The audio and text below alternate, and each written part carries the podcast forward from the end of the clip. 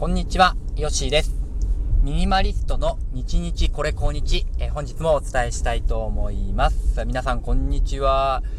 また面白い時間に放送しとるなぁと思われてる方も多いと思います。実はですね、今私大変高揚しております。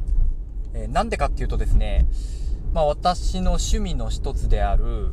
えー、ボードゲームを、えー、先ほどまでですね、やっていたんですね。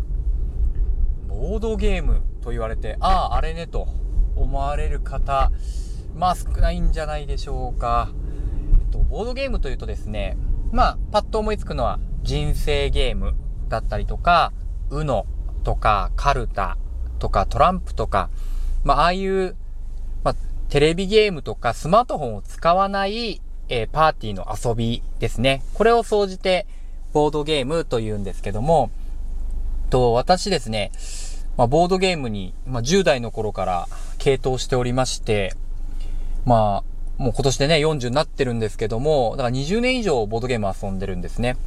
で、高校の時も遊んでましたし、大学も、まあ、その専門のサークルに入って、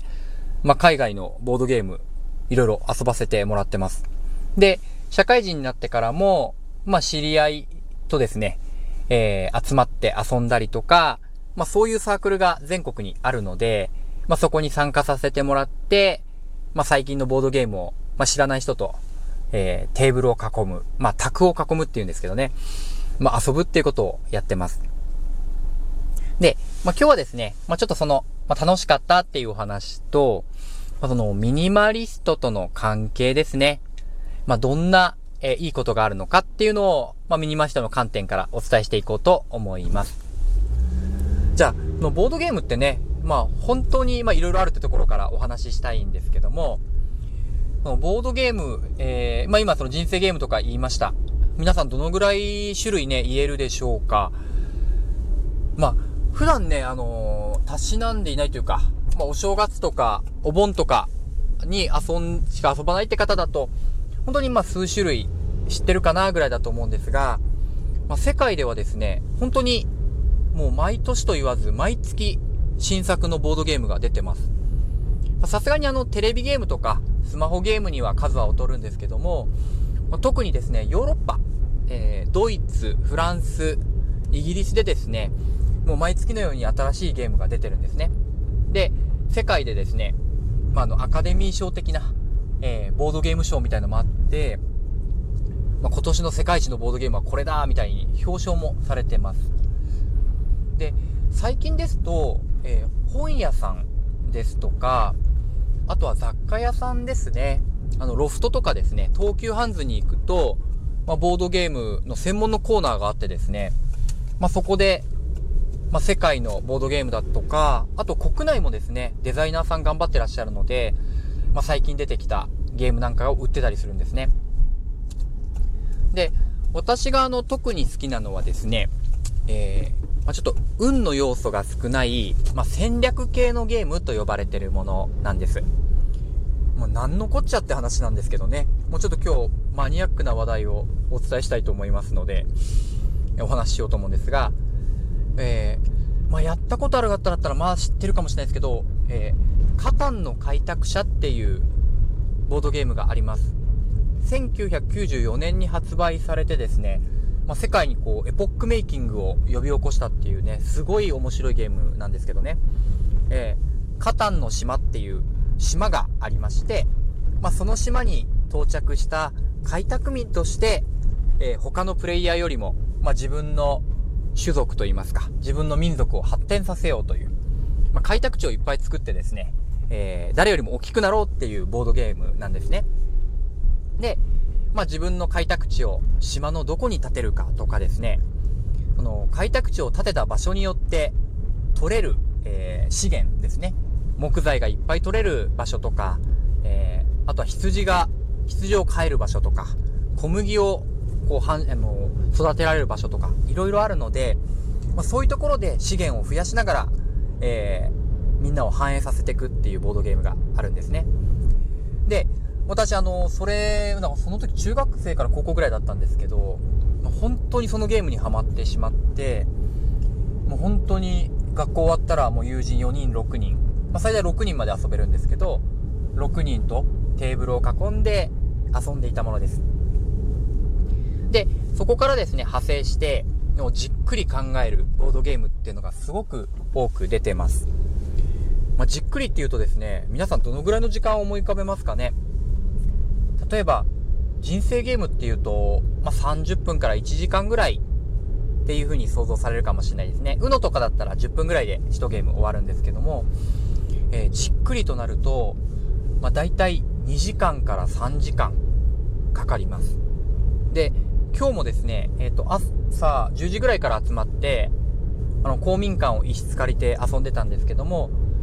2回ゲームをして、この時間なので、1プレイあたり3時間ぐらいかけて遊んでたんですよね。まあ大体こう言うと、うへって読まれると思う。3時間、しかもそれ2回やるのっていう。もうサッカーの試合よりも集中力使えますよ。まあ体力は使わないですけど、頭はクタクタになるぐらい、えー、遊ぶんですよね。で、このボードゲームの魅力って何なのかなって思うとですね、まずあの、すごい、スローです。スロー。あの、もう将棋とかやってる方はわかると思うんですけども、将棋一手指すのに、やっぱり10秒20秒じゃないんですよね。反射神経じゃなくて、本当に考えて考えて一手を打つ。っていうようなことが3時間繰り広げられるんですよね。なので、なんだろうな、こう、反射神経とかのボードゲームもあるんですけど、本当にこう頭を使ってクタクタになるまで考えて遊ぶ。だから変な話、ちょっと頭良くなった気分になりますね。いや、俺今日考えたなとかね、考え抜いたから勝てたし、ああ、もう友達にちょっと考えが及ばずに負けたなっていうね、ほんと悔しさもあるし、それをじっくり考えることができる。で、あと、まあ、スロー、スローフードとかあるじゃないですか。ファーストフードの逆のスローフードみたいなのあるんですけど、ファーストゲームがテレビゲームとかソシャ、ソシャゲと呼ばれてる、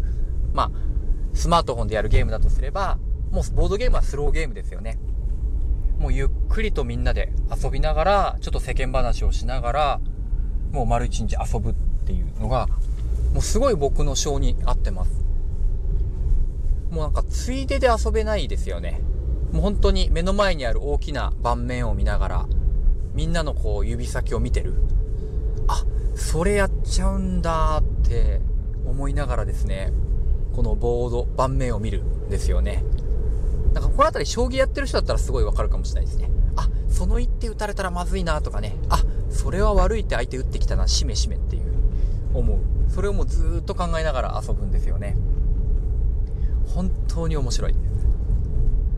で、まあ、なわけでね、あの、ボードゲーム、どんぐらい好きかって話を、まあ、ひたすらしてるわけなんですけども、まあ、これとミニマリストに、まあ、どんな関係があるのかっていうとですね、あの、今言ったみたいに、その、ながら遊びとか、ついで遊びがしづらい遊びなんですよね。だから、4人6人と、1つのテーブルを囲んで、集中して遊ぶ。で、無駄なものはもう全くない。だから、下手な BGM が流れるとか、なんかアニメーションでごまかすとかではなくて、本当にその遊びの仕組みとか、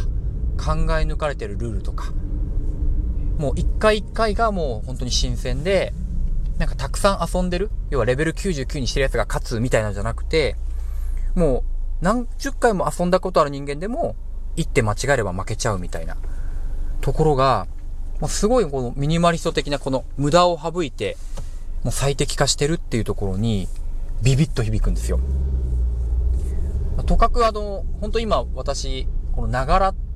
ていう言葉が今苦手になってるというか、やめたいなって思ってるんですよね。そのテレビを見ながら本を読むとか、ご飯を食べながらスマートフォンを見るとか、の、ながらが入ってしまうと、結局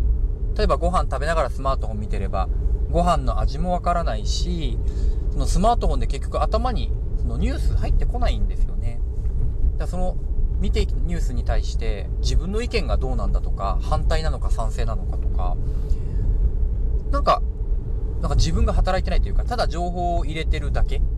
ん。なんか新しいものを知りたいっていう、この脳の本能に従ってるだけみたいな気分になってしまって、まあ、これは良くないなっていうのはつとに思ってます。まあ、先日お伝えしたセネカさんで言えば、もう受け身の生き方ですよね。もう垂れ流されてくるニュースを見てるだけ。自分から何か探しに行ってるわけじゃないっていうあたりが、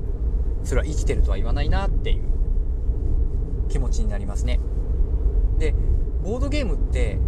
あの、自分でコマを動かさないと何も進まないし、ほっといたら自動でコンピューターが動かしてくれるわけではないので、本当に主体的なゲームだと思ってます。勝手に進まない。もうお互いのプレイヤーが空気を読みながら進めていかないと何も進まないですよね。だから一瞬地味だし、ルール知らない人が見てたら、なんか4人、6人で集まって気持ち悪いなみたいな風に思われるかもしれないんですけど、その6人の中で、まあ、一つの世界っていうんですかね、が、すごいこう共有されてて、一手一手をみんなが主体的にやってるっていうのが、もう大変気持ちいいです。